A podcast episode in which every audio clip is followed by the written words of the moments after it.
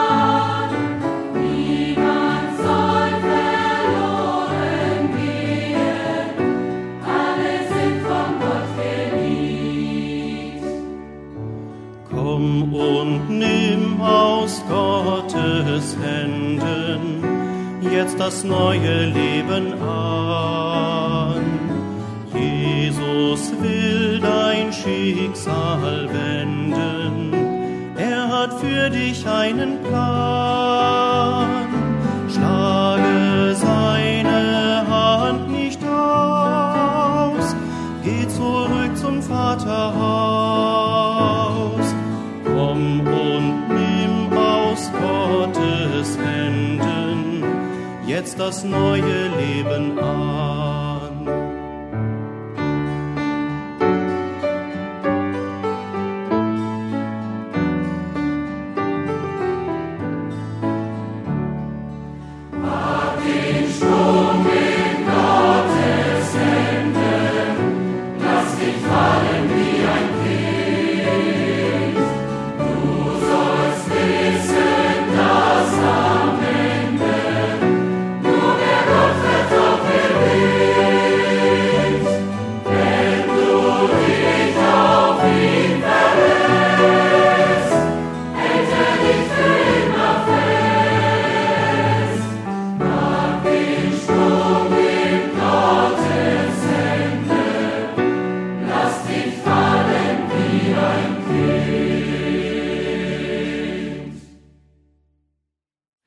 Herzlich willkommen, Cornelius. Wir sind ja aus derselben Gemeinde. Ich durfte auch mit deinen Kindern zusammen zur Schule gehen, aber aktuell bist du gerade auf einem Heimataufenthalt hier in Deutschland. Aber normalerweise bist du in Belize. Zu Anfang würde ich dich einmal bitten, dich einmal kurz vorzustellen und einfach zu erzählen, wer du bist, wo du herkommst und einfach zu den Ursprüngen zurückzukommen und wie du den Weg zu Gott gefunden hast. Ja, hallo auch von meiner Seite. Ja, wie schon gesagt, ich bin Cornelius Neufeld, ich bin 49 Jahre alt und geboren bin ich in Russland, im Südural. Das ist das Gebiet von Orenburg, in der Gegend, da bin ich geboren. Ich bin der jüngste von sieben Geschwistern. Ja, in Russland war ich nicht im Glauben, so dass ich auch alles in der Welt suchte mitzumachen und habe meine jungen Jahren, sage ich mal so bis 15 Jahre, habe ich äh, eigentlich in der Welt verbracht, suchte mein Glück da und fand es nicht. Ich erlebte wohl einige Lustigkeiten, habe einiges mitgemacht, aber irgendwie blieb mein Herz immer leer. Mit 15 Jahren erst, ja, das war 1988, dann sind wir als Familie nach Deutschland ausgewandert und seitdem waren wir in Bielefeld. Da fanden wir auch eine große Gemeinde. Wir haben gleich einen Anschluss gefunden in dieser großen Gemeinde, haben auch mitgemacht und auch schon im November 88, da fand eine Evangelisation statt in der Oetker-Halle. Ja, da wusste ich auch gleich, dass der Herr mich ruft und dass ich mein Leben ändern kann oder sollte, weil ich war leer eigentlich von innen. Ich, mir fehlte eine Erfüllung. Und da in Bielefeld, auch da sah ich, dass diese Erfüllung gerade in Christus zu finden ist. Und ja, dann November 88, da habe ich mich bekehrt. Ich war damals, wie gesagt, 15 Jahre alt. Und seitdem lebe ich mit Christus. Sehr schön. Und wie war das Familienleben so mit vielen Geschwistern? Musste man sich da durchsetzen als Jüngster oder wie sah das aus? Ähm, ich sehe das nicht so, dass ich mich durchsetzen musste. Nein, ich war ja das Nesthäkchen und mhm. war dann auch beliebt bei allen natürlich. Okay. ja, meine Geschwister haben auch gerne immer wieder, na, als ich noch klein war, so mit ins Bett genommen und mhm. auch überredet, komm heute bei mir schlafen oder so. Und ja. gab ja einiges, ja. Und so, dass ich eigentlich ein bisschen verwöhnt bin, ja. sag ich mal so. Und mittlerweile seid ihr teils auf der ganzen Welt verteilt. Mittelamerika, Südamerika, Europa. Und trotzdem habt ihr immer noch ein gutes Verhältnis, richtig? Ja, wir haben ein gutes Verhältnis. Ich habe kein Problem mit meinen Geschwistern mhm. nirgendwo. Ja, ich habe einen Bruder, der auch mit mir da in Belize ist. Mhm. Das ist mein ältester Bruder. Ja, ein Bruder ist in Bolivien und der Rest ist ja dann hier in Deutschland, aber auch verstreut ein bisschen. Ja, wir haben ein sehr gutes Verhältnis. Ich weiß nicht, ob es daran liegt, dass wir uns selten sehen, aber ich denke nicht. Ich mhm. denke eher, dass wir doch so ziemlich einig leben, ja. Okay, gut. Sehr schön. Du hast dich im November 88 bekehrt. Wie gingen deine Glaubensschritte weiter? Also, und wie seid ihr zur Gemeinde nach Dissen gekommen? Ihr wart ja vorher in Bielefeld. Ja, genau. Also ich bekehrte mich, wir waren noch in Bielefeld und ich ging da auch zur Schule mhm. in Bielefeld. Und Bielefeld war zu der Zeit, das war ja gerade diese große Welle, dass viele Aussiedler nach Deutschland kamen und in Bielefeld gab es auch sehr viele Aussiedler. Und wir lebten in einer Notwohnung. Das heißt, wir lebten in einem Zimmer, wo es noch viele andere Zimmer gab. Und wir waren sechs Personen in einem Zimmer. Und es sah auch noch nicht so aus, dass wir bald eine Wohnung bekommen würden. Mhm. So im Durchschnitt würde das vielleicht zwischen drei und mehr Jahre dauern. Und dann kam es irgendwie so, dass eines Tages kam der Bürgermeister und einige von der Regierung aus der Stadt Dissen nach Bielefeld. Sie hatten sich entschieden, auch Aussiedler aufzunehmen, aber sie wollten nicht irgendwelche Aussiedler aufnehmen, sondern sie interessierten sich gerade für Mennoniten. Mhm. Und sie kamen nach Bielefeld zu der Mennonitengemeinde, schauten sich das da an und haben dann auch, ähm, das kam auch durch den Auszählerbetreuungsdienst, also dann haben die dann angeboten, in Dissen ein Haus zu bauen, das ist die Böhmerstraße 15, ein Haus mit sechs Wohnungen und diese Wohnungen sollten solche Leute dann beziehen, also Aussiedler, die dann auch da ja Christen wären und auch eine Gemeinde anfangen würden. Das war für uns verlockend natürlich, weil erstens eine Wohnung zu bekommen, aber auch gerade schon interessant, eine Gemeinde anzufangen. Und so ja, haben wir uns entschieden, als Familie dann auch dahin zu ziehen und sind dann am 28. Dezember 1989, mhm. also kurz vor Neujahr, nach Dissen gezogen. Und im Januar begann da schon eine neue Gruppe, also eine neue Gemeinde, im Januar 90. Böhmerstraße 15, das sagt mir was. Ich glaube, das ist die ältere Adresse von meinem Papa, kann das sein? Ja, das stimmt, ja. Also wart ihr Nachbarn da? Wir waren direkte Nachbarn, ja. Und habt dann zusammen die Jugend miteinander verbracht. Richtig, ja. Mein Papa war nicht im Glauben und ich kann mich noch gut an ein Gespräch erinnern, das wir geführt mal haben und ich habe ihm noch einiges über den Glauben erzählt und später hat er sich bekehrt. Ja, das war eine schöne Zeit, die wir da gehabt haben, ja.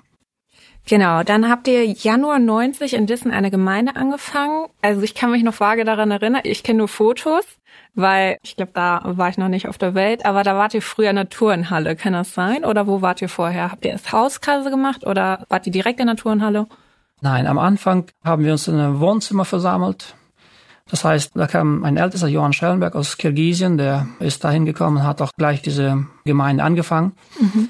Und er hatte zwei Wohnungen, die unteren beiden, weil seine Mutter lebte noch bei ihm. Mhm. Und die Mutter hatte eine Wohnung und er hatte eine Wohnung. Und da, wo die Mutter lebte, in dem Schlafzimmer, haben wir die erste Versammlung gehabt.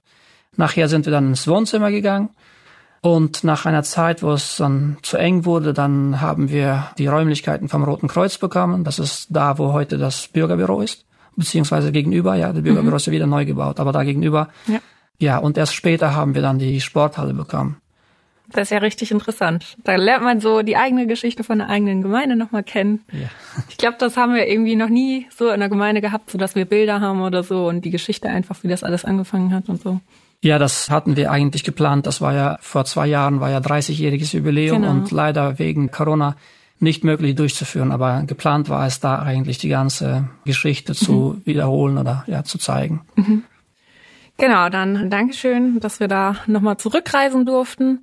Dann durftest du auch in den Predigerdienst, ähm, wurdest du mit einbezogen. Wie ist das zustande gekommen? Wurdest du dort von Brüdern angesprochen oder hast du einfach Einleitung gemacht in der Jugend und so weiter und man hat gemerkt, du hast eine Begabung dafür und man ist auf dich zugekommen oder wie ist das zustande gekommen? Ja, wie ich schon sagte, das ist ja eine neue Gemeinde gewesen. Am Anfang waren wir nur diese sechs Familien, also sogar fünf Familien, die in diesem Haus wohnten. Mein Bruder und ich, wir waren, glaube ich, die wahrscheinlich die einzigen, die im Glauben waren aus der Jugend. Dann wurde mein Bruder sofort Jugendleiter. Er war damals 19 Jahre, auch gerade im Glauben, ein Jahr. Und ich war Mitarbeiter. Und so mussten wir dann diese Arbeit machen. Aber es kamen ja nach und nach mehr Leute dazu. Wir waren sehr aktiv und einzuladen und Menschen abzuholen zum Gottesdienst von, wir sind manchmal also bis zu 50 Kilometer gefahren, um Leute abzuholen. Und ja, so wuchs das Ganze. Und ja, wie gesagt, ich musste von Anfang an auch mitarbeiten. Ich bin ja auch, ja, genauso wie dein Vater. Also ich mit neben drei anderen sind die ersten Täuflinge gewesen bei uns in der Gemeinde.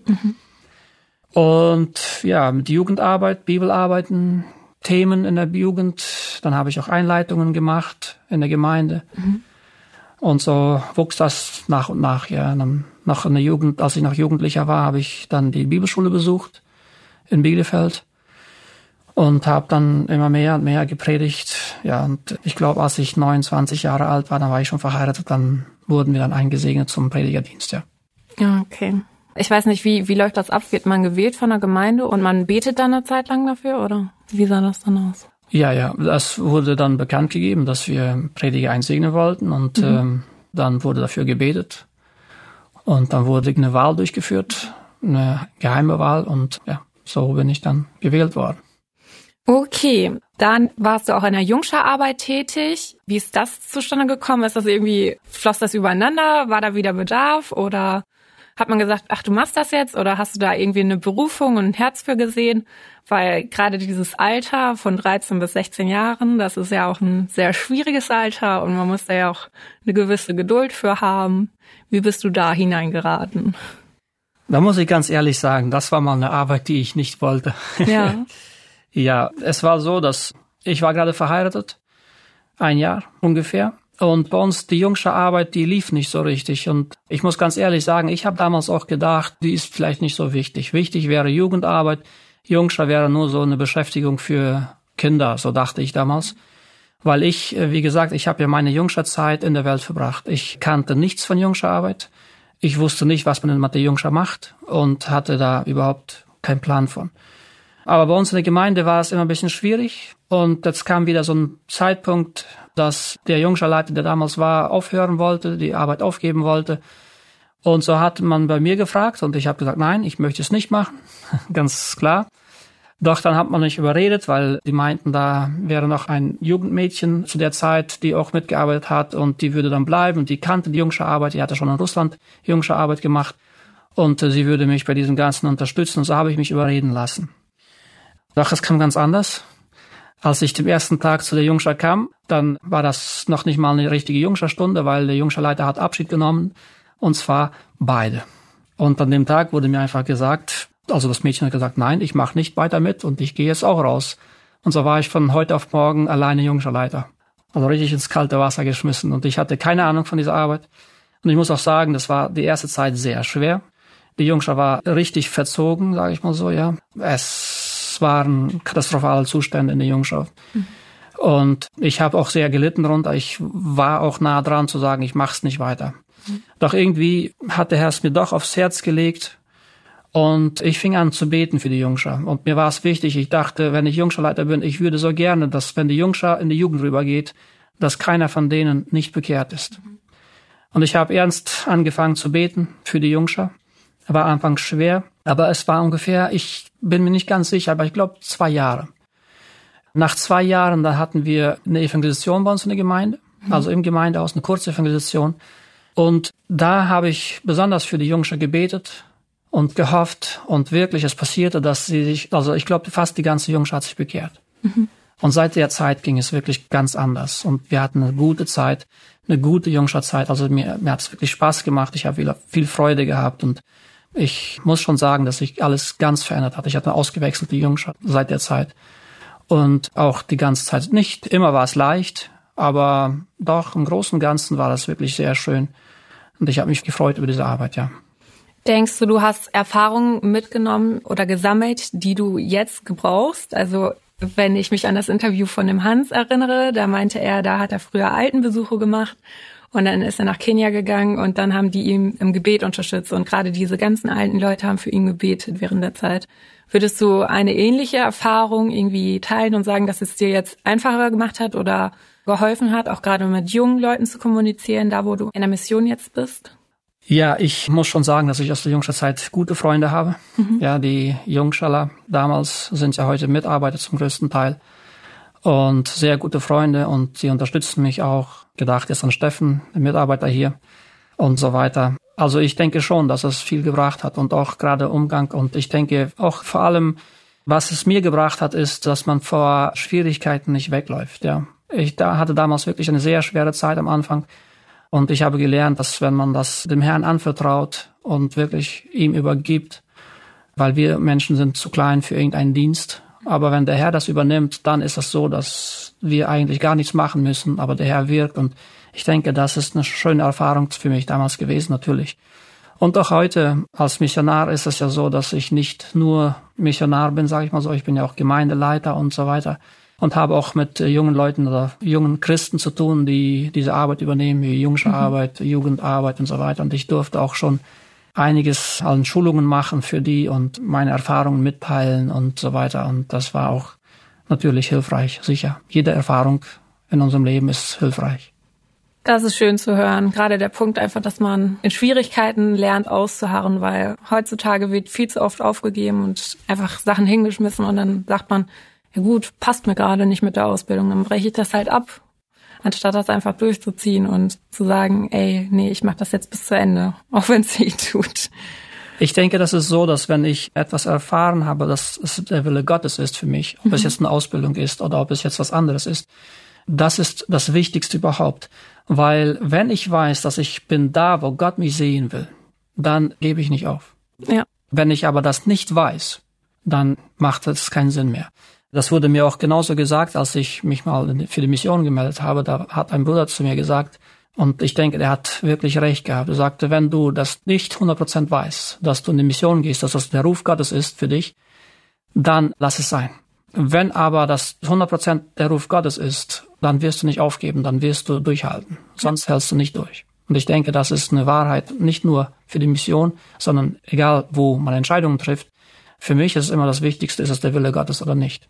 Also von vornherein direkt mit Gott abklären, ob das überhaupt der Weg ist oder nicht. Genau. Sehr schön.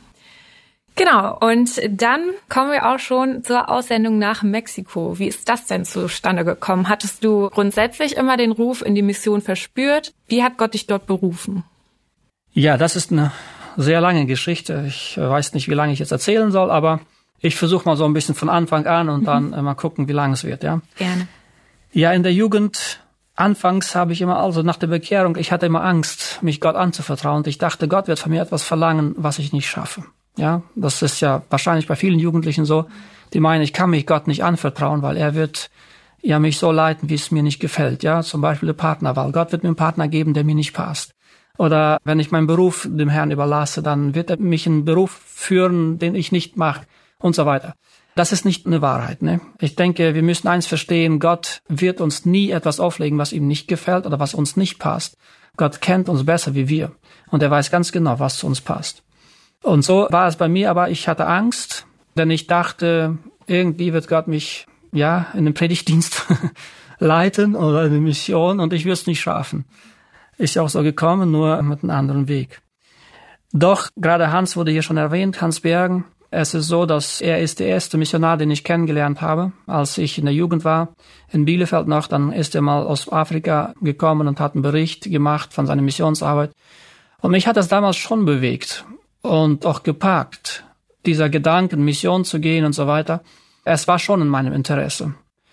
Nur ich habe so einen Charakter, ich bin ein bisschen komisch, dass ich immer Minderwertigkeitskomplexe habe und denke immer, ich schaff's nicht. Ich kann das nicht. Und faul bin ich dazu auch noch. Also eine Sprache zu lernen ist für mich anstrengend, möchte ich nicht.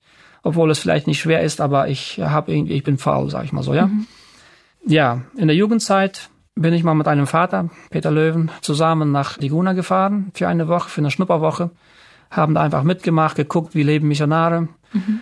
Und das Ganze natürlich hat mich immer wieder bewegt. Dann kam die Zeit, wo ich Zivildienst machen sollte. In der Zeit war mein Schwager, meine Schwester in Russland in der Mission. Und ich wollte gerne nach Russland gehen. Doch das hat meine Mutter nicht erlaubt. Sie sagte, wir sind satt von Russland, wir brauchen es nicht. Und das wollte sie nicht. Meine Schwester war schon da, aber sie wollte nicht mich noch loslassen. War ja total dagegen. Mhm. Damals ist dein Vater nach Russland gegangen. Ja. Für mich war es eine Enttäuschung, aber ich dachte so, okay, mal gucken, was Gott weitermacht, aber eben nicht mein Weg. Ich habe dann Zivildienst gemacht in äh, Baden-Feld, in der Schüchtermann-Klinik und lebte dann so halt weiter. Aber der Gedanke von der Mission hat mich immer nicht losgelassen. Nur ich dachte so, ich schaffe keine Sprache zu lernen. Wo soll ich hingehen? Es war alles so weit entfernt für mich und so anstrengend. Was aber interessant ist, Gott hat es mir so tief aufs Herz gelegt, dass ich selbst, als ich mein Mädchen, meine Frau, fragte, ob sie meine Frau werden will, habe ich das als Bedingung ihr gesagt, wenn Gott mich in Mission ruft, dann würde ich erwarten, dass sie mit mir mitgeht. Ich weiß nicht, warum ich das gesagt habe, aber irgendwie war das mir wichtig. Und ja, so verging die Zeit. Wir haben geheiratet, haben ein Haus gebaut. Ich war in der Gemeinde beschäftigt. Ich war sechs Tage in der Woche in der Gemeinde, im Dienst. Außer Montag. Montag war meine Frau zum Musik. Mhm. Das war der Tag, wo ich dann zu Hause war und auch für die Bibelschule und so weiter gelernt habe. Ansonsten war ich jeden Tag in der Gemeinde und habe da mitgearbeitet, hatte Dienste genug. So verging eine Zeit und dann kam es mit einmal, dass uns erzählt wurde, dass in Bolivien plattdeutsche Menschen leben, Mennoniten, die traditionell verstrickt sind und dass da eigentlich die Mission sein sollte, dass man dahin gehen sollte und denen das Evangelium erzählen sollte. Damals sprach es mich sehr stark an und dann ist Peter Giesbrecht nach Bolivien gegangen, ist ja auch dein Onkel. Und ich habe mich zurückgehalten. Es hat mich damals sehr berührt, aber ich habe mich zurückgehalten. Und ungefähr ein Jahr später habe ich meinen Bruder besucht, den Viktor Neufeld. Und dann sagte er mir, dass er er war damals Gemeindeleiter, er war Ältester in der Gemeinde und sagt mir, er fährt nach Bolivien, eine Mission. Da habe ich zu ihm gesagt, weißt du, das ist eine Gelegenheit, jetzt kann ich auch mal raus, wenn du da bist, ich werde dich auf jeden Fall besuchen. Er ist damals im Januar 2006 nach Bolivien gefahren, Campa Chihuahua. Und im Dezember 2006 bin ich mit meiner ganzen Familie und meiner Mutter nach Bolivien geflogen zum Besuch. Wir waren dann über Weihnachten und Neujahr waren wir dann in Bolivien. Da habe ich das kennengelernt, so ganz mit den Altklinieren und so weiter und auch die Leute ein bisschen kennengelernt. Das ist, ich habe gesehen, dass auf der ganzen Welt irgendwo Mennoniten sind, Menschen, die unsere Sprache sprechen. Ich durfte da auch zum ersten Mal auf Plattdeutsch predigen, mhm. meine erste Erfahrung machen. Und als ich zurückkam von da, es war eigentlich nicht mein Sinn, mir das jetzt anzuschauen und zu gucken, ob ich das will, sondern ich habe einfach meinen Bruder besucht. Mhm. Aber doch, als ich zurückkam, ich fühlte mich so wie in einer Glaskappe. Ich weiß nicht wie, aber Gott hat mich so gepackt, dass er zu mir einfach gesagt hat, bist du bereit zu gehen? Und ich konnte keinen anderen Gedanken fassen, als dass Gott mich fragte, bist du eigentlich bereit zu gehen? Jetzt hast du keine Ausrede, du brauchst keine Sprache zu lernen, weil die platische Sprache, die kennst du. Und du könntest eigentlich diesen Dienst tun. Es gibt keine Ausrede mehr. Aber wie ich gesagt habe, ich bin habe Probleme mit meinem Minderwertigkeitskomplex und habe dann auch gesagt, ich kann es nicht. Ich habe mich verglichen mit Peter Giesbrecht, mit Viktor, mit meinem Bruder, mit Hans Bergen und so weiter. Und ich habe gesagt, ich bin nicht so ein Typ wie das. Ich kann das nicht. Ich schaffe es nicht. Ich, ich, ich krieg das nicht hin. Mhm. Und so hat Gott mich aber nicht losgelassen. Jede Predigt, die ich predigen musste, habe ich darüber gepredigt, wir müssen bereit sein, wenn Gott uns ruft, zu gehen. Und ich konnte einfach nicht anders. Es war einfach in meinem Sinn. Ich habe auf der Arbeit, ich habe überall darüber nachgedacht. Und das verging ein ganzes Jahr. Ein ganzes Jahr, wo Gott mich so hart angepackt hatte, dass ich keinen anderen Gedanken fassen konnte. Ja, und dann kam ein ganz interessantes Erlebnis. Nach einem Jahr, ich war wieder auf der Arbeit und war mit diesen Gedanken beschäftigt und da hatte ich so ein, sollte man so sagen, so ein Toilettenerlebnis. ich ging auf die Toilette und ja, viele schreiben ja da einiges an der Wand und mhm. so weiter. Man liest das ja nicht oft, sehr schmutziges und ich achtete darauf nicht. Aber diesmal kam ich irgendwie in eine Toilette und vor meinen Augen stand ein Spruch. Und der hat's in sich. Da hieß es plötzlich vor meinen Augen, ich habe ja diese, diese Gedanken gehabt, ich schaff's nicht, ich kann es nicht und so weiter, aber Gott hat mich gerufen. Und dann mit einmal stand der Spruch in der Toilette, auf der Wand. Ich weiß nicht, wie der dahin kam, aber da hieß es, Mut heißt nicht, keine Angst zu haben, sondern sie zu überwinden. Stimmt. Und das schlug bei mir so ein, ich hatte in meinem Kopf sofort eine Predigt fertig für die nächste Predigtdienst. Denn das zeigte Gott mir, dass schau dir mal die Helden in der Bibel an. Sie haben alle Angst gehabt. Und zum Beispiel Mose. Wo Gott ihn berufen hat, hat er gesagt, ich kann es nicht. Schick wem du willst, aber nicht mich. Ja? Ich kann nicht reden, ich kann das nicht und so weiter. Und er hatte viele zig Ausreden und das passte so zu meinem Leben, dass ich auch gesagt habe, Mensch, das ist, was ich brauche. Ich muss diese Angst überwinden. Und ich verstand da und habe da auch sofort gebetet und gesagt, Herr, wenn du mich kaputten Menschen brauchen kannst, so wie ich bin, ich weiß es, ich bin nicht in der Lage, ich bin nicht dafür fähig. Aber wenn du mich brauchen kannst, ich würde mich gerne verändern, ich würde gerne ein anderer Mensch sein, ich schaff's nicht. Aber wenn du mich so brauchen kannst, wie ich bin, dann bin ich bereit zu gehen. Und in dem Augenblick war diese Glaskuppe weg. Das war so ein Erlebnis, wie eine Bekehrung, wo ich einfach diesen Frieden mit anderen Herzen bekam und wusste, jetzt hast du es richtig getan. Ich kam nach Hause zu meiner Frau und habe ihr gesagt, du weißt so ein Erlebnis habe ich gehabt. Ihr ging es ja genauso wie mir, ja. Und dann sagte sie auch, ja, lass uns mal gucken, was Gott daraus macht. Ne? Und ich auch. Ich war ruhig, jetzt war ich ruhig, jetzt war ich zufrieden. Aber ist das nicht theoretisch genau die Einstellung, die man haben sollte, dass man nicht dazu in der Lage ist? Weil wenn man sagt, ja, ich kann das sowieso alles, dann fällt man ja noch mehr auf die Nase. Das ist absolut richtig und das muss man auch lernen. Aber weißt du, ich denke, Gott braucht uns auch, also er muss uns dahin führen, mhm. dass wir zu dieser Erkenntnis kommen. Ja. weil solange wir arbeiten, kann Gott nicht arbeiten. Aber wenn ich erst aufgebe und sage, ich kann es nicht, aber wenn du das kannst, und es ist auch genauso die Einstellung, die der Apostel Paulus zum Beispiel hatte, wo er sagt, nun lebe nicht mehr ich, sondern Christus lebt in mir. Ja. Und das sollten wir alle haben. Nur dahin zu kommen ist sehr schwer. Oft, weil wir haben unseren Ego ja, und meinen stimmt. immer alles zu machen. Ja, vielleicht zu meiner Erfahrung damals weiter. Es verging noch ein paar Tage. Dann kam mein Bruder Viktor nach Hause zum Heimaturlaub zum ersten Mal aus der Mission. Und weil meine Eltern ja bei mir wohnten, kam er auch zu mir und war mhm. den ersten Tag sofort bei mir.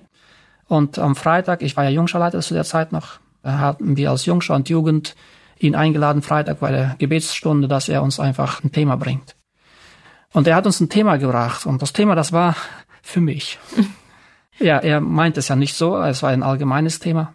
Es ging darum, dass Gott uns ruft und wir sollen freiwillig auf den Ruf antworten, denn er kann uns zwingen, aber er will nicht. Er möchte freiwillige Diener. Das sage ich jetzt mal so ganz kurz, was das Thema Inhalt war. Und er berief sich da besonders auf das hohe Lied. Und da gibt es ja eine Szene, wo die Braut im Bett liegt und der Bräutigam kommt und klopft an der Tür und sie sagt, ja, soll ich denn jetzt aufstehen? Ich bin ja schon gewaschen und lieg im Bett und so weiter. Und soll ich jetzt noch aufstehen, die Tür aufmachen?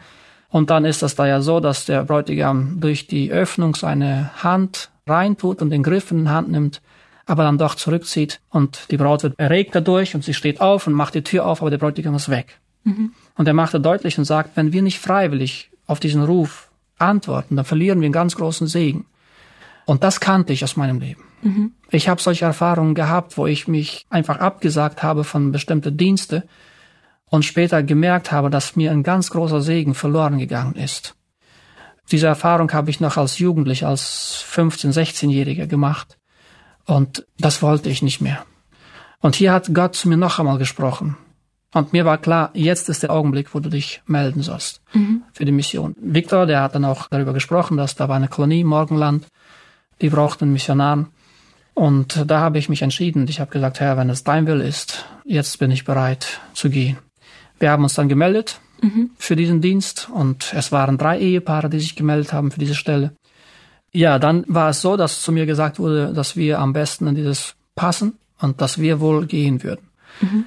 Ich sollte noch nicht meine Arbeit kündigen, aber das sieht so aus, dass wir gehen würden. Ja, ich war sehr aufgeregt natürlich darüber und habe mich auch ziemlich eingestellt, dass wir gehen würden. Aber damit einmal dann bekam ich einen Anruf und dann hieß es, dass Harry Heidebrecht gehen würde und wir nicht. Und das lag an unserer Gemeinde.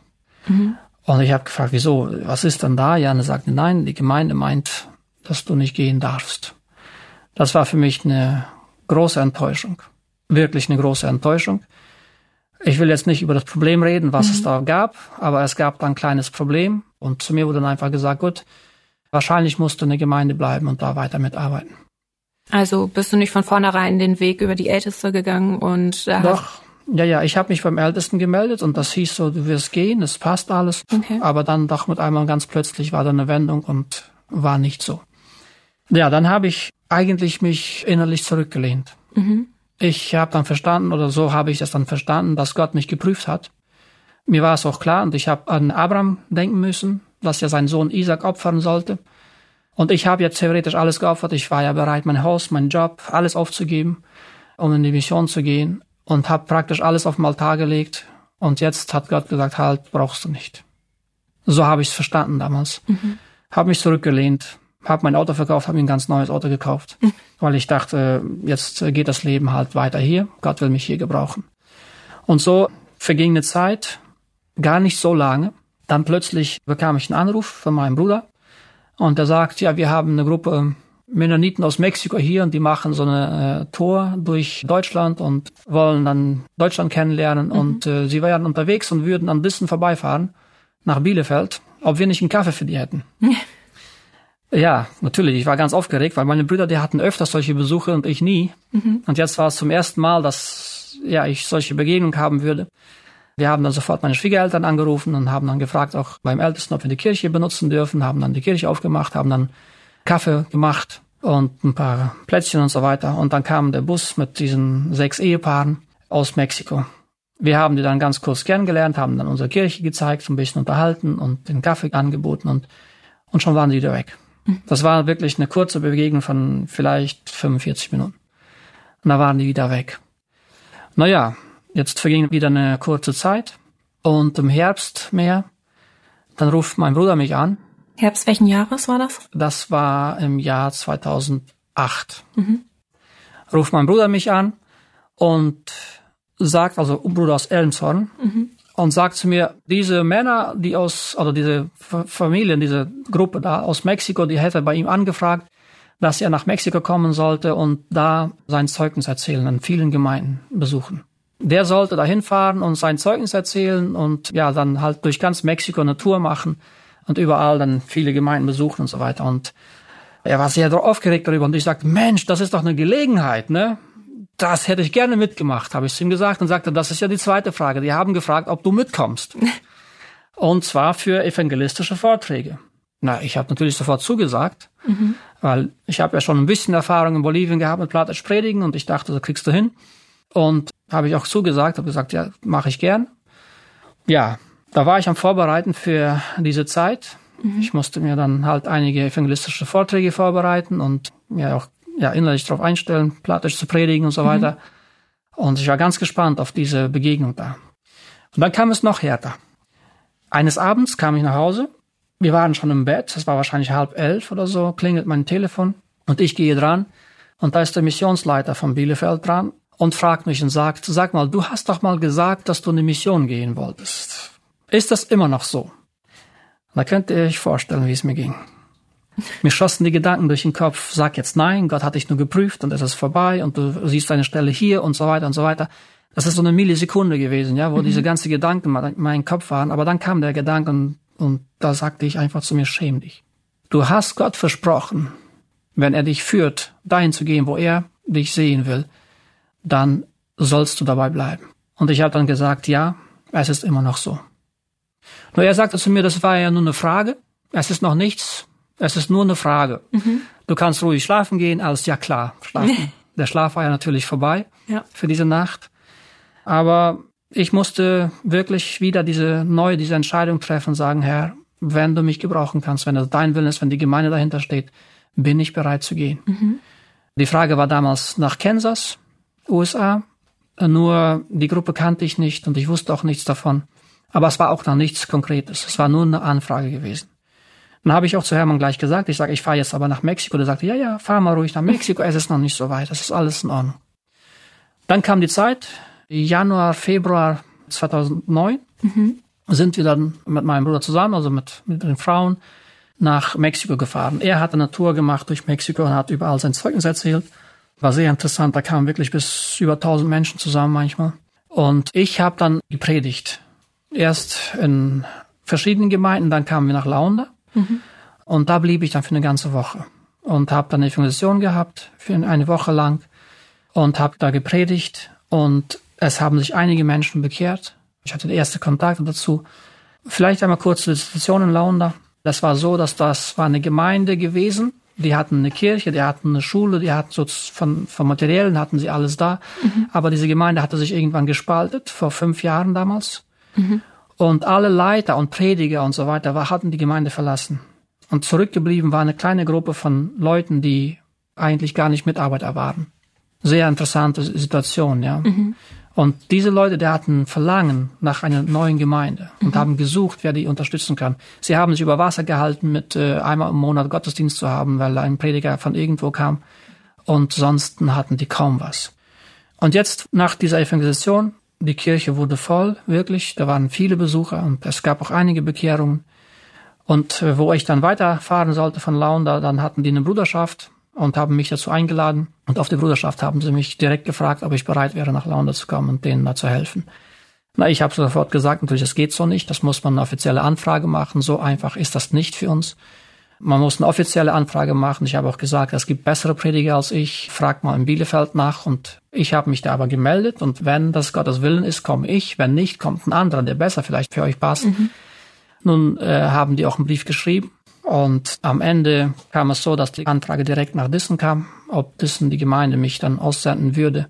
Eine Gemeindestunde gab es dann, stand ich mit meiner Frau zweieinhalb Stunden, glaube ich, draußen vor der Kirche mhm. und wartete, bis die Gemeinde beraten hat. Und nach der Gemeindestunde dann wurde gesagt, dass sie uns dann mit schweren Herzens gehen lassen. Ja, und dann fing die Vorbereitung an. Gemeindestunde war wann?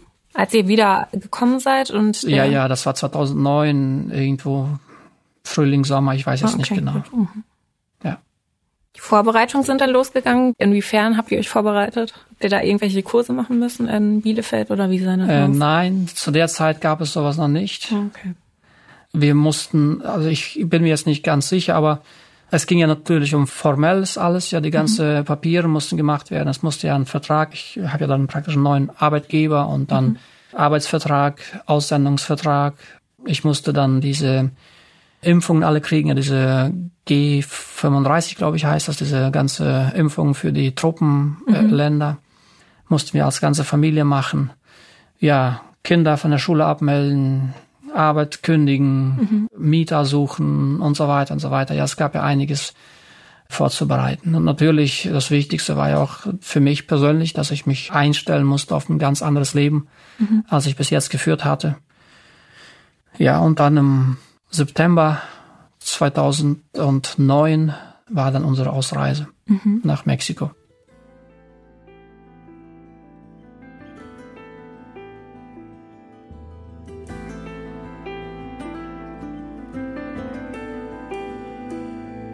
Ich will spüren, was ist, will erfahren und empfinden, ohne Eile, ohne Hast, die Ergebnisse verbinden. Ich will nicht mehr dran vorbeigehen, nicht nur wissen, wie es heißt. Ich will tief genug hineinsehen, bis ich wirklich etwas weiß.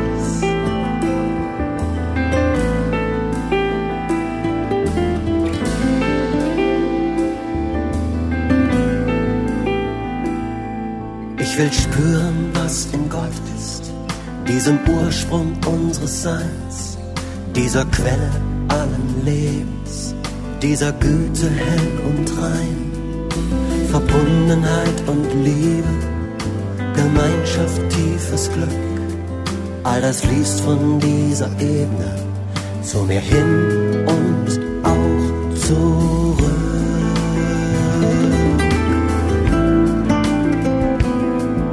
Will spüren, wie's für dich war, als das Kreuz dich für mich trug. Diese Kraft in deiner Seele auf dem langen Leidensweg. Diese Leidenschaft des Glaubens für die Zukunft unserer Welt. Diese Tiefe des Erbarmens, das mich jetzt noch trägt und hält.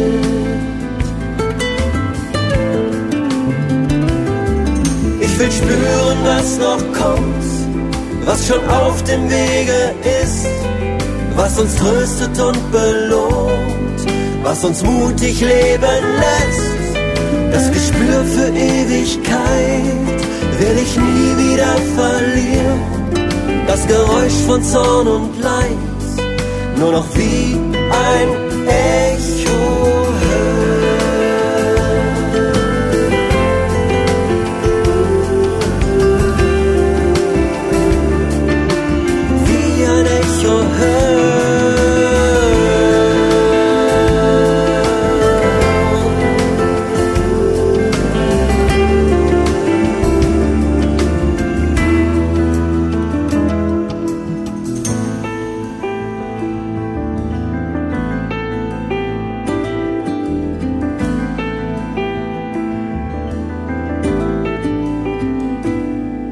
will spüren, was ist, suche mehr als Überzeugung.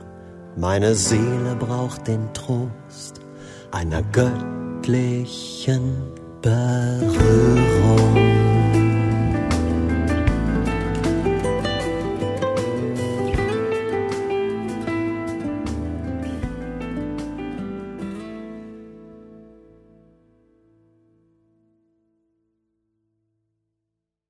Ja, vielen herzlichen Dank, lieber Zuhörer, dass du heute eingeschaltet hast. Das Interview wurde Anfang September aufgenommen und Familie Neufeld ist mittlerweile schon wieder in Belize. Und ja, wir können auch weiterhin für sie beten, für ihren Dienst dort. Und es hört auch noch nicht auf bei diesem Interview. Nächste Woche geht's nämlich zum Teil 2. Also freu dich darauf und eine schöne Woche wünsche ich dir.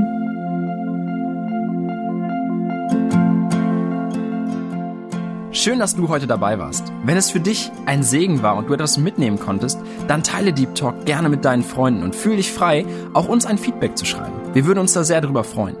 Wenn du heute zum ersten Mal dabei warst oder eine Sendung verpasst hast, kannst du alle vorherigen Sendungen auf Spotify oder auf Soundcloud finden. Mehr Infos über Deep Talk oder Segenswelle allgemein findest du auf www.segenswelle.de oder auf unserem Instagram-Feed, auch unter Segenswelle zu finden. Falls du Fragen und Anregungen, zum Beispiel Themenvorschläge hast, schreib uns gerne. Wir wünschen dir noch eine gesegnete Woche mit den Worten aus Kolosser 3, Vers 17. Und was immer ihr tut, in Wort oder Werk, das tut alles im Namen des Herrn Jesus und dankt Gott dem Vater durch ihn.